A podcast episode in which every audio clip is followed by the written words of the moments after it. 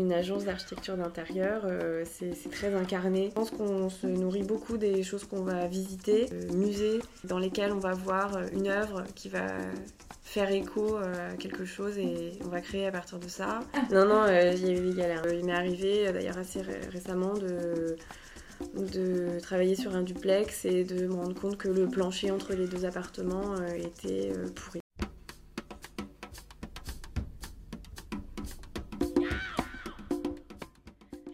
Salut à tous, bienvenue dans Le Grand Bain, le podcast qui donne la parole aux jeunes entrepreneurs.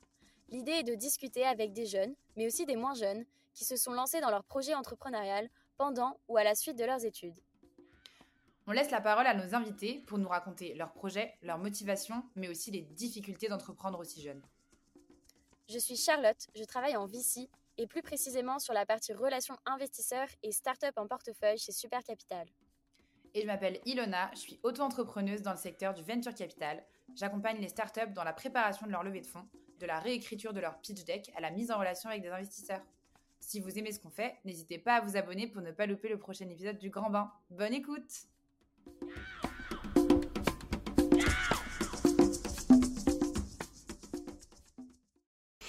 Salut Clémence Salut filles Merci d'avoir accepté l'invitation. On est hyper heureuse d'être chez toi aujourd'hui pour enregistrer cet épisode. Et c'est hyper beau pour nos auditeurs qui, euh, qui vont voir euh, le lieu où on est. En tout cas, euh, c'est pas très étonnant vu ce que tu fais aujourd'hui, mais tu vas nous raconter tout ça. Et on est super heureuse d'en savoir un peu plus sur toi, sur ton parcours, dans ce nouvel épisode du Grand Bain, le podcast qui décrit les enjeux des jeunes entrepreneurs qui lancent leurs projets pendant ou à la suite de leurs études. Donc euh, Clémence, on connaît toutes les deux euh, par le biais de Corentin, le premier invité du podcast. D'ailleurs, pour nos auditeurs qui ne l'auraient pas encore écouté, n'hésitez pas, euh, parce que vous êtes frères et sœurs. Du coup, Clémence, pour te décrire en quelques mots, tu as suivi une formation d'architecte intérieur et design à l'école Camondo, et en parallèle de tes études, tu as notamment été scénographe. Puis tu as exercé en tant qu'architecte d'intérieur avant de monter ton propre cabinet qui s'appelle aujourd'hui Orsini d'Aventure. Mais n'en disons pas plus, on te laisse la parole. Est-ce que tu peux te présenter et nous dire ce que tu fais aujourd'hui? Moi, c'est Clémence, j'ai 33 ans et je suis la cofondatrice du cabinet Orsini d'Aventure. On fait de l'architecture d'intérieur et du design. Et est-ce que tu peux nous décrire un peu euh, ton parcours, euh, ce que tu as fait jusque-là, euh, comment t'en es arrivé à créer ton cabinet, qu'est-ce qui s'est passé avant, enfin jusqu'à aujourd'hui? Alors, mes études, je... moi il faut savoir que j'habitais au Japon quand j'ai passé mon bac et j'ai choisi de venir en France pour faire mes études. Je suis arrivée donc à 18 ans. J'ai fait une année de prépa artistique. Donc, c'est pour ceux qui connaissent pas, c'est comme pour les euh, grandes écoles de commerce, etc. En fait, pour accéder à ces écoles, il faut faire une prépa. Euh, donc moi je l'ai faite pendant un an. À la suite de ça, on, passe les concours euh, des grandes écoles et on les a ou non. Moi j'ai eu Camondo qui était vraiment mon premier choix. c'est une super école très réputée en France pour l'architecture d'intérieur et le design. Euh, et, j'ai donc étudié à la suite de ça à Camondo pendant 5 ans. Donc en tout, ce sont des études qui prennent 6 euh, ans. Et je pense que euh, après mon diplôme, moi j'ai toujours su que j'avais envie d'entreprendre et j'avais envie d'avoir mon propre cabinet. Mais pour moi, à la sortie de mes études, c'était trop tôt pour fonder la société officiellement. Euh, je sentais que j'avais besoin encore de me former et aussi de me faire un carnet d'adresses parce que je suis pas parisienne. Donc euh, voilà, pour la clientèle, euh, c'est pas le. c'est sûr que c'est un peu le cœur de ton business. voilà, mais j'ai vraiment toujours eu ce désir de faire mes propres projets. Donc c'est vrai que j'ai eu une période de quelques années où je prenais des projets en perso, plutôt petits, des appartements, on a fait aussi des bureaux. Euh, en plus de ma vie en tant que collaboratrice d'agence. Donc euh, j'avais, voilà, c'était vraiment la double vie euh, où je bossais en semaine et le soir et le week-end, je bossais sur nos projets perso. Donc tu avais une semaine de 7 jours quoi. Donc j'avais une semaine de 7 jours, voilà, de 7 jours avec des gros horaires. Euh, et quand je dis nous, euh, c'est parce que euh, depuis le début de l'aventure, je, travaille avec mon associé d'aujourd'hui, qui est aussi mon mari, qui s'appelle Clément. Et euh, une des... Clem et Clem. Clem. Et une des raisons aussi euh, pour lesquelles on, on a commencé à prendre des projets euh, assez tôt et avant de, de monter la société, c'est que euh, on voulait aussi voir si on pouvait bosser ensemble et si c'était pas dangereux pour notre couple Ouais, et si ça fonctionnait bien. Et donc euh, voilà pourquoi euh, pendant quelques années on a on n'a pas chômé. Et du coup, t'étais en CDI dans une agence et lui était dans cette agence-là aussi ou il Non, travaillait on était dans des agences séparées. Et euh, alors pour vous dire, j'étais pas en CDI. Moi, j'ai jamais, j'ai jamais voulu être salariée d'une société. J'ai toujours eu un statut d'indépendant. Et euh, c'était un choix. J'avoue que ça m'a toujours un peu stressé de signer un contrat euh, Mm. avec quelqu'un. Ok. donc euh, donc j'étais indépendante, mais euh, mais je passais, j'avais, euh, j'étais quasiment à temps complet euh, dans ces agences. euh, on pourrait appeler ça du salariat déguisé, mais Ouais, c'est ce que j'allais dire. Normalement, t'as des limites de Euh, 9 mois quand t'es en. Alors, je ne sais pas quelles sont ses limites. Ouais. Pour être honnête, euh, dans le monde de l'architecture d'intérieur, à part euh, des agences euh, un peu stars, euh, par lesquelles je suis passée aussi, hein, mais euh, à part ça, il n'y a pas trop les moyens de salarier des gens et de les payer euh, vraiment correctement. Donc, euh, le fait d'être indépendant, euh, ça se fait quand même pas mal, même si on est euh, Ok. même si on est beaucoup à l'agence. Euh, voilà, donc euh, moi, euh, pendant ces années-là, j'ai fait, j'ai eu trois expériences assez différentes euh, en agence. Euh, c'est pas le sujet, donc euh, j'y passe vite. Mais euh, la première, c'était donc euh, de la scénographie. Donc euh, je dessinais des décors pour des défilés. Là, il y avait un côté vraiment très indépendant parce que je, travaillais avec euh, ces boîtes-là uniquement euh, pendant, enfin, juste avant les Fashion Week. Donc c'était quatre fois par an, mais euh, pendant euh, peut-être deux mois. hein, Tu assez dessinais tout ce qui était euh, bah, du coup décoration, design. Enfin, ils venaient avec Ouais, des le- idées ou tu leur présentais des choses quand même et tu, te- ou tu vraiment ça, ça dépend complètement des marques. Il y a des marques qui n'avaient pas du tout de, de brief et pas de. Enfin, ils nous parlaient de leur collection et nous, à partir de ça, on devait imaginer un décor pour le, pour le moment du défilé. Euh, et d'autres euh, qui étaient euh, plutôt très, très fixés sur ce qu'ils voulaient. Hmm. Voilà, mais donc j'ai fait ça, euh, alors effectivement pendant ma dernière année d'études, et ensuite je suis revenue à l'architecture d'intérieur, donc qui est plus proche de ma formation. Euh, j'ai fait deux ans dans une, euh, enfin, à collaborer avec un petit cabinet euh, euh, assez confidentiel, mais euh, qui avait des jolis projets et qui m'a appris vraiment euh, la technique. Euh, j'ai appris le chantier, quelque chose qu'on fait pas à l'agence, euh, pardon, qu'on fait pas pendant nos études. Euh, Le j'ai- chantier, c'est-à-dire bah, tu sais, quand on dessine un projet, en fait, euh, ensuite il faut le faire euh, fabriquer.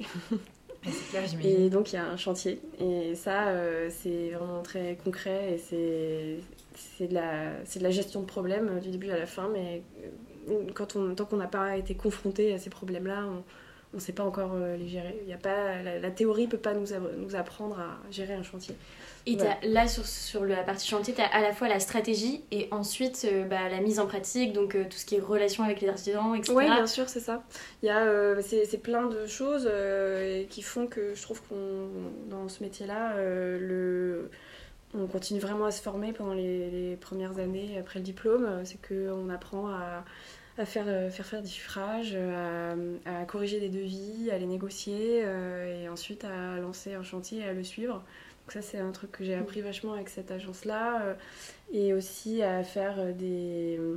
C'est un métier qui... Donc il y a pas mal de création, mais ensuite il y a vraiment une partie technique où on va devoir dessiner euh, des, des plans et des détails euh, qui vont être réalisés ensuite. Et donc ça, c'est c'est important d'être très, euh, très précis et très performant sur ces éléments-là parce que sinon... euh, Sinon, on n'obtient pas ce qu'on veut. Et ensuite, euh, j'ai bossé pendant deux ans auprès d'une d'une boîte.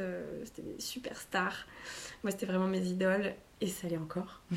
Voilà, des, un, un cabinet qui, est, qui est très connu dans le monde. C'était génial parce que c'était, pour le coup, sur la technique, j'étais rodée, mais là, j'ai vraiment appris à, Innover peut-être? À innover. à- J'ai pris connaissance de plein de choses que je connaissais pas en termes de matériaux, de mise en œuvre. euh, euh, voilà. Donc euh, ça a vraiment euh, parfait ma, ma formation.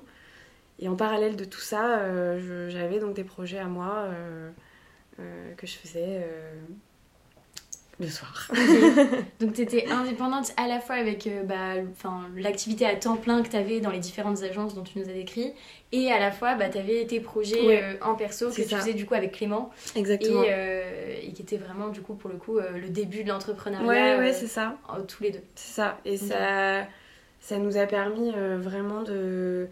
C'est vrai que quand on est en agence, moi je, gérais des projets euh, de façon autonome en agence, mais c'est quand même pour le compte de quelqu'un. Et euh, là c'était pour toi, enfin, là c'était pour moi, et donc c'est une, une responsabilité qui est vraiment différente et une pression qui est autre aussi parce que euh, là si ça foire, c'est. T'as le client en face donc voilà. Alors qu'on a quand même un petit garde-fou quand on est en agence, s'il y a vraiment un, un gros pépin, bon bah il y a le le mm. directeur de l'agence qui va qui va gérer, qui va prendre sur ses épaules. Et du coup, comment t'as fait pour trouver tes premiers clients? Enfin, je sais pas, les deux, trois premiers clients que t'as eu en perso, du coup, pas via des bah, agences Justement, c'est un vrai sujet, euh, surtout quand on n'est pas parisien. Euh, notre tout premier client, euh, c'était un, un, appartement et c'était un couple d'amis de mon frère qui, qui nous ont fait confiance et je les remercie beaucoup. Mention spéciale. évident, euh, on, était, on était jeunes et ils savaient qu'on n'avait pas encore de, de, projet derrière nous. En fait, c'est vraiment du bouche à oreille, donc les gens en général entendent parler de nous par quelqu'un. Hmm. Et ensuite, ils vont voir notre Insta, ils vont voir notre site et ils se disent j'aime bien ce qu'ils font et là ils nous appellent. Euh, c'est vraiment ça. Et après, ça m'est déjà arrivé. Euh, de passer sur un chantier qui était terminé avec un prospect ou avec un client avec qui j'étais en train de faire des choses pour euh, lui montrer euh, de manière hyper concrète euh, voilà ce qu'on fait et ce qu'on sait faire. un projet fini. Alors en général c'était pas un client enfin un prospect qui nous disait j'ai pas confiance montrez-moi un projet. C'est pas ça hein. c'est plus pour se projeter voilà pour se projeter pour leur dire ah tiens on vous a parlé de cette finition. Si ça vous intéresse de l'avoir mise en œuvre voici un projet et là, du coup, c'est quoi ton quotidien là maintenant que tu es cofondatrice d'agence? Est-ce que vous faites tout ensemble avec Clément? Est-ce que vous avez un peu chacun vos missions, vos rôles euh, au sein du cabinet? Euh, tu te lèves le matin, qu'est-ce que, qu'est-ce que tu fais? Sur combien Est-ce qu'il y a une journée type aussi? Ouais. Je pense qu'il n'y a pas vraiment de journée type parce qu'on a vraiment plein de tâches différentes et qui qui sont pas qui se répètent pas tous les jours. Nous actuellement à l'agence on est quatre, donc il y a Clément et moi et on a deux collaboratrices. Euh, on a un bureau qui est euh, à côté de chez nous. très pratique. Très pratique. Et euh, on passe, je dirais, peut-être la moitié du temps à l'agence. et l'autre moitié, on est soit sur des chantiers, soit à divers rendez-vous avec des fournisseurs. Quand on est à l'agence, on échange beaucoup avec les filles, donc nos collaboratrices, pour lancer euh, les grandes lignes des projets euh, pour euh, ensuite échanger sur des détails.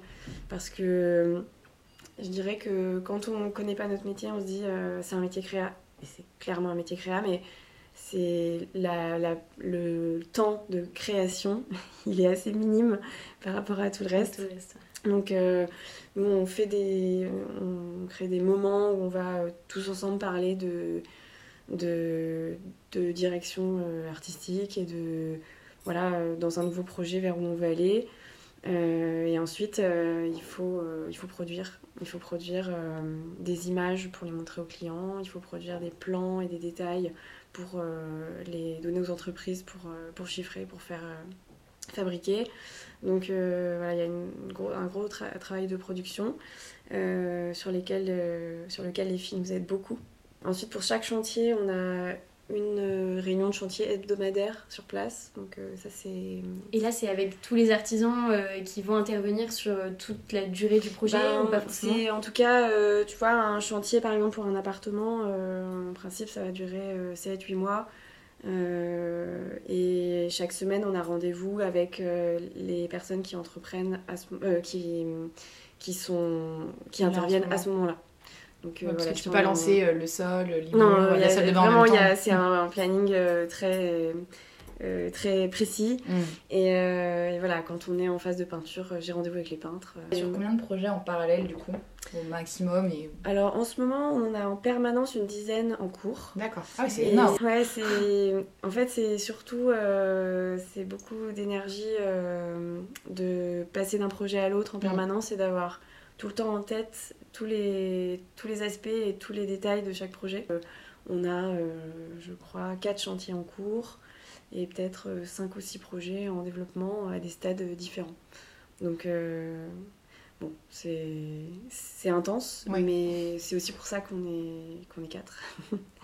Et, euh, Et du coup, vous vous splittez les projets euh, entre toi et Clément ou Ouais, euh, c'est ça. en deux fait, pour la partie idée, créa et aussi rencontre des clients, c'est on le fait toujours ensemble. Donc on a toujours les idées en commun et on les valide, on les co-valide. En revanche, pour la partie développement et chantier, on se sépare les projets pour euh, dans un souci d'efficacité parce Bien que sûr. sinon il y a des infos qui seraient euh, pas transmises. euh, enfin, ce serait vraiment le bordel. Personne saurait qui appeler. Voilà. Donc Et aujourd'hui, sur les chantiers en cours, c'est quoi à peu près les, les cibles? Est-ce que ça va être vraiment que des particuliers, des entreprises? Vous adressez un peu tous les types de... Enfin, comme c'est un peu nouveau aussi pour nous, ouais, oui. euh, à qui tu t'adresses euh, Voilà. Quelle est un peu ta cible Je, quand on a fondé l'agence, il y a un peu plus de trois ans, on avait uniquement des clients particuliers, on faisait que des appartements. Et ensuite, on a eu un premier projet de boutique qui est très chouette et pour lequel on a eu un peu de presse et des prix notamment. Et à la suite de ça, on a été beaucoup appelé pour du retail, donc euh, par des marques. Et, depuis deux ans, on est beaucoup sollicité euh, par des marques pour faire des boutiques. Euh, on continue Des de faire boutiques des de mode, des boutiques de décoration, ça peut être de tout, c'est vraiment... Euh, euh, oui, euh, actuellement, on fait des boutiques de chaussures, des boutiques de lingerie et des boutiques de bijoux. Ok. Et on en a d'autres en discussion. Et donc, ouais, c'est vraiment de tout. Mais on continue aussi de faire en parallèle des appartements. On a fait un restaurant l'année dernière. Ah, sympa aussi, un restaurant. C'est assez chouette. Aussi, cette année, on a fait plusieurs bureaux. Euh, c'est super varié. C'est ça aussi que j'aime bien. Euh, on ouais, ton quotidien, il se ressemble jamais. Ouais, c'est ça. Nos projets se ressemblent pas du tout.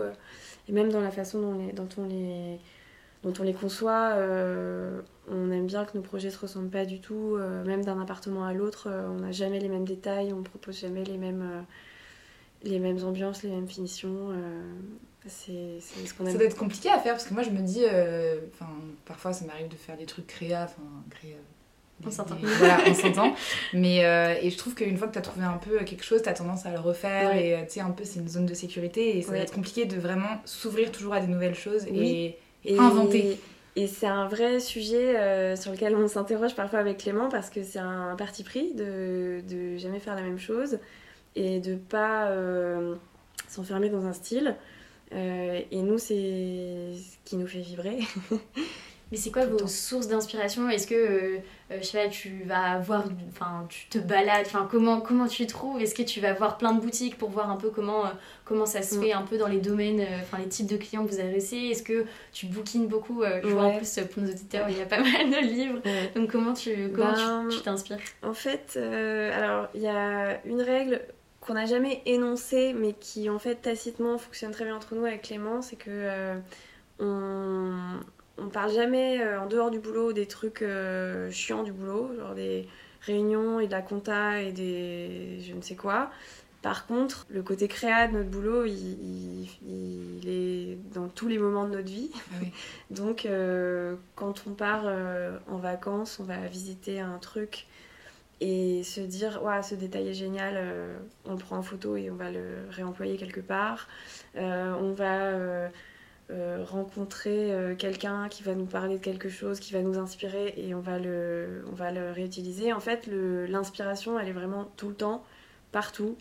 Beaucoup aussi de musées qui n'ont rien à voir avec l'architecture, mais, mais dans lesquels on va voir une œuvre qui va faire écho euh, à quelque chose et on va créer à partir de ça.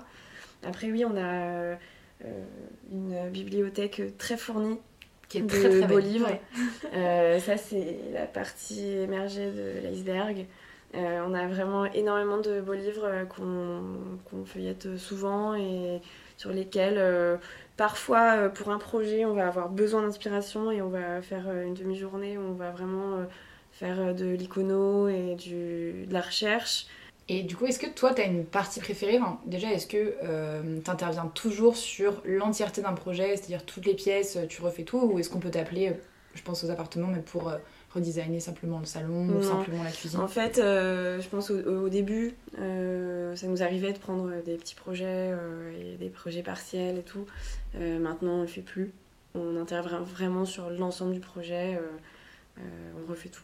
On va faire euh, toute la partie architecture d'intérieur et on va meubler et on va décorer et on va faire le sourcing euh, des objets, des œuvres. Euh, voilà, c'est vraiment des projets complets.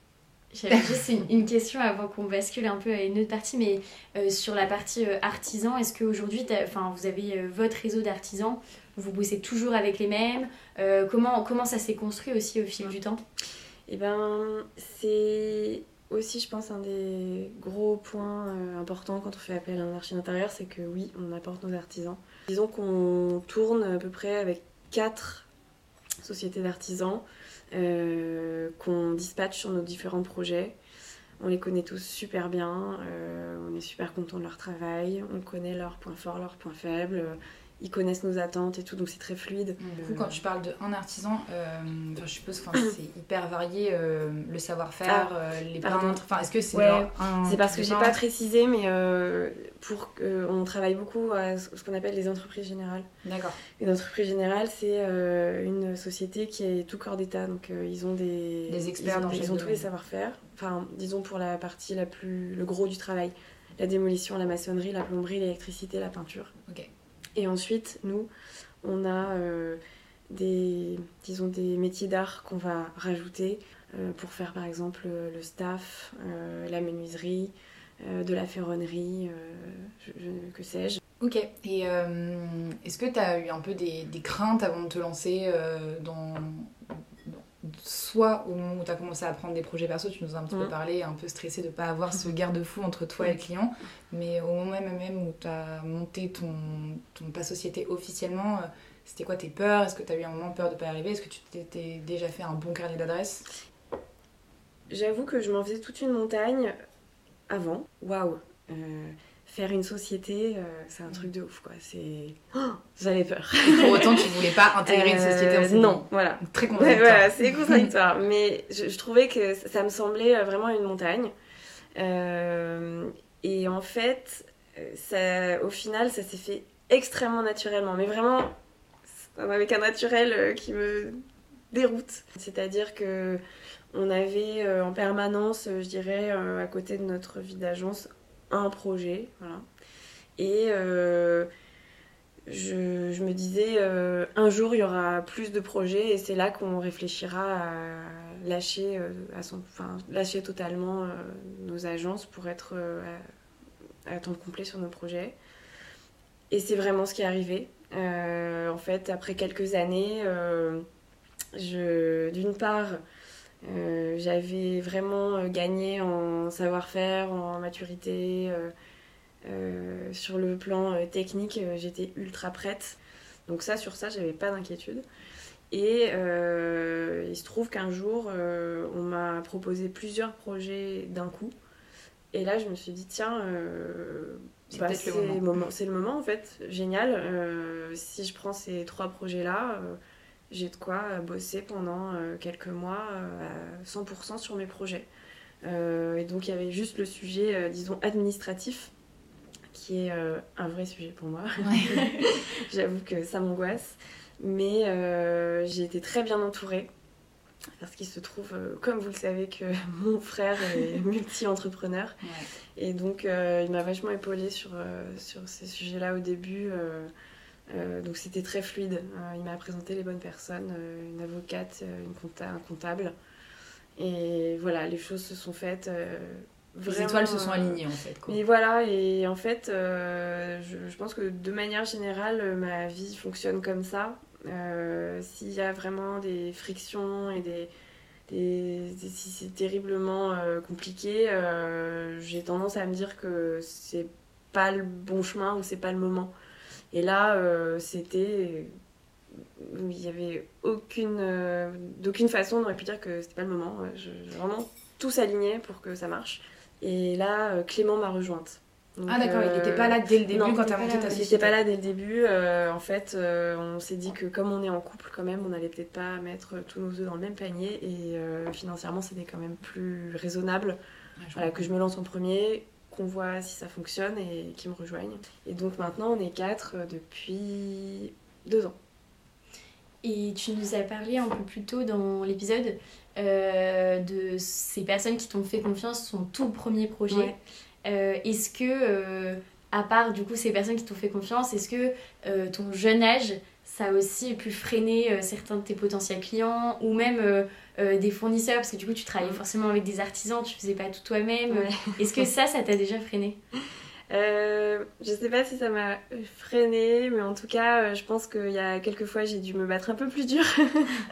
Euh, alors notamment, j'en ai vraiment un souvenir assez fort dans ma première expérience, donc en scénographie, parce que c'était des projets, un peu des projets éclairs. Euh, on dessinait un décor, il était monté en 24 heures, et ensuite un défilé ça dure 5 minutes, hein, donc après c'est démonté, mais ce qui fait que c'était euh, 24 heures extrêmement intenses avec une équipe parfois de 40 ouvriers en train de monter le décor. Euh, tous des hommes, tous des euh, gros bras. et j'avoue que euh, petite nana de 23 ans qui arrive et qui doit gérer euh, cette équipe, euh, Plus compliqué. c'était euh, c'était Un peu intense. challenge. Ouais, c'était un challenge et je, je sentais que j'avais besoin de me faire, euh, euh, de faire mes preuves. Du coup, pour rebondir, euh, c'est intéressant, pour rebondir sur le budget, comment ça fonctionne euh, de votre côté? Est-ce que, euh, est-ce que vous faites un- une première réunion pour voir un petit peu le chantier? Est-ce que vous établissez un budget directement? Et du coup, est-ce que c'est le client qui paye en amont euh, de façon à ce que vous puissiez payer tous les artisans et payer les meubles? Comment ça se passe Euh, en fait, le budget est défini avant qu'on signe le contrat avec les clients. Et euh, en général, euh, le budget prévisionnel euh, qu'on fait, il, il tombe euh, très juste, enfin, euh, quelques, quelque chose près. Et T'inclus aussi une marge de manœuvre euh, si jamais il y a bah, justement ces imprévus dont tu parlais ou, ou peut-être en fait un budget qui, non, en qui général, pas euh, près, je suppose. Ce que je fais, c'est que moi, je leur dis, voilà, pour faire tout ça, il faut à peu près tel budget. Et ensuite, euh, je- on, leur, euh, on leur euh, fait toujours savoir qu'il peut y avoir des imprévus, mais ils sont pas du tout chiffrables avant de commencer, puisque ça peut être un tout petit imprévu qui coûte euh, 500 euros, ou il y a des fois des très gros imprévus, malheureusement, euh, qui coûtent 50 000 euros, euh, mais c'est impossible de les prévoir, parce que c'est des imprévus. Là, ça pèse dans la balance, 50 000 euros. euh. Ça baisse dans la balance, alors c'est quand même assez rare. hein. Mm. Mais c'est vrai que euh, il m'est arrivé euh, d'ailleurs assez ré- récemment de, de travailler sur un duplex et de me rendre compte que le plancher entre les deux appartements euh, était euh, pourri. Voilà. Pourri Donc, euh, euh, dans le sens euh, de la pourriture ou pourri Ouais. euh, où il faut juste le changer Non, non, bah du coup, plancher, alors c'est pas le parquet, c'est le plancher, c'est-à-dire euh, la structure. Ok. Donc euh, il a fallu euh, ouvrir entre les deux étages, donc on n'avait plus qu'un immense étage, et refaire un plancher. Ah, c'est des travaux. Ouais, c'est des travaux énormes. Et sur le fonctionnement même du cabinet, euh, comment, enfin, comment vous vous financez? Est-ce que c'est uniquement bah, euh, le paiement des clients et du coup, est-ce Ah oui. que, euh, parce que comment tu Oui. lances, comment tu payes tes artisans Je suppose que Pardon, tu je les l'ai pas, je l'ai pas précisé, mais nous on ne paye pas les artisans. Euh, c'est les clients qui payent les artisans directement. D'accord, donc t'as pas un gros besoin en fonds de roulement pour Non, financer pas le du projet, tout. c'est pas toi qui gères cette, euh, partie-là. pas du Et tout. du coup, vous, c'est quoi votre business model? Est-ce que vous vous rémunérez euh, euh, mensuellement? Est-ce que c'est une commission sur l'ensemble du projet Euh, Euh, nous, on... alors ça dépend des projets. Dans certains, on prend un forfait. En général, c'est quand on, par exemple, pour des boutiques, on va prendre un forfait. Euh, par contre, euh, pour euh, quasiment tous les projets particuliers, on prend un pourcentage du prix des travaux. Et après, on fait aussi pas mal d'achats et reventes de, de mobilier, de décoration, d'œuvres. C'est une des spécialités de Clément depuis plusieurs années. Il est très en place dans le monde des antiquaires et des enchères euh, à Paris et aussi en France de manière générale. Et euh, c'est vrai qu'il a constitué une assez belle euh, collection de, de, de mobilier et d'œuvres. Qu'il stocke où du coup? Euh, dans nos nombreuses caves Ça peut faire un bloc. et au bureau. Ok, d'accord. Et du coup, pour, euh, pour financer euh, l'achat de tous ces éléments, est-ce que c'est uniquement bah, les prestats que vous facturez ou est-ce que tu as contracté un prêt? Est-ce que tu as des investisseurs privés? Non, non, pas du tout. En fait, c'est vrai que c'est. Les, je pense qu'une agence d'archi d'intérieur, euh, c'est vraiment euh, entreprendre à l'ancienne. quoi. Il n'y a pas du Ouais. tout d'investisseurs, euh, il n'y a pas du tout de. On fait pas de prêts. Euh, c'est, on fonctionne avec euh, Ton chiffre notre d'affaires. ouais. Et selon toi, c'est quoi les qualités qui t'ont permis euh, du coup de te lancer et à vraiment bah, passer de 0 à 1 Euh, je pense qu'une qualité importante quand on entreprend, euh, c'est d'avoir euh, confiance en soi et confiance en son travail. Euh, ça, c'était un point important, je disais tout à l'heure, pour me sentir à l'aise. Je sais pas si c'est vraiment des qualités euh, nommables. Je pense que ce qui est très important, c'est de, c'est de le sentir. Euh, D'avoir le bon feeling D'avoir le bon projet, feeling, de, de savoir au fond de toi-même que, que c'est ça qu'il faut qu'on fasse. Et je pense vraiment que pour entreprendre, il faut pas se forcer. Moi, je, je savais profondément que c'était ça mon, mon but. Et peut-être qu'on peut aussi donner à nos auditeurs euh, le compte Instagram à aller euh, suivre. Il faut suivre et il faut tout liker. Le nom, c'est Orsini d'Aventure. Euh, Je l'ai pas précisé, mais Orsini, c'est moi et d'Aventure, c'est mon clair. associé. Et peut-être une dernière question pour clôturer notre échange. Quel serait selon toi le meilleur conseil que tu donnerais à des jeunes archis ou autres, mais euh, qui hésitent justement à, se lancer ou qui se trouvent des excuses ou alors qui vont chercher euh, euh, en agence du travail alors que c'est pas forcément ce qu'ils veulent faire, mais qui veulent vraiment se lancer leur projet. Comment, enfin qu'est-ce que tu leur dirais? Bah, je leur dirais, si vous n'êtes pas sûr, continuez de vous former. Et faites-le quand vous êtes sûr de vous. Euh, bah, Bah, écoute, euh, merci, merci Clem, trop Ouais, intéressant merci beaucoup. de- d'avoir ton témoignage euh, sur ce sujet un peu atypique qu'on n'a pas encore abordé. Merci, vrai. on a beaucoup appris, on va beaucoup faire apprendre à nos auditeurs. Ouais, on espère qu'il y aura des jeunes euh, archis qui seront inspirés par, euh, par ton histoire et ton expérience. Merci beaucoup. merci Clem. Salut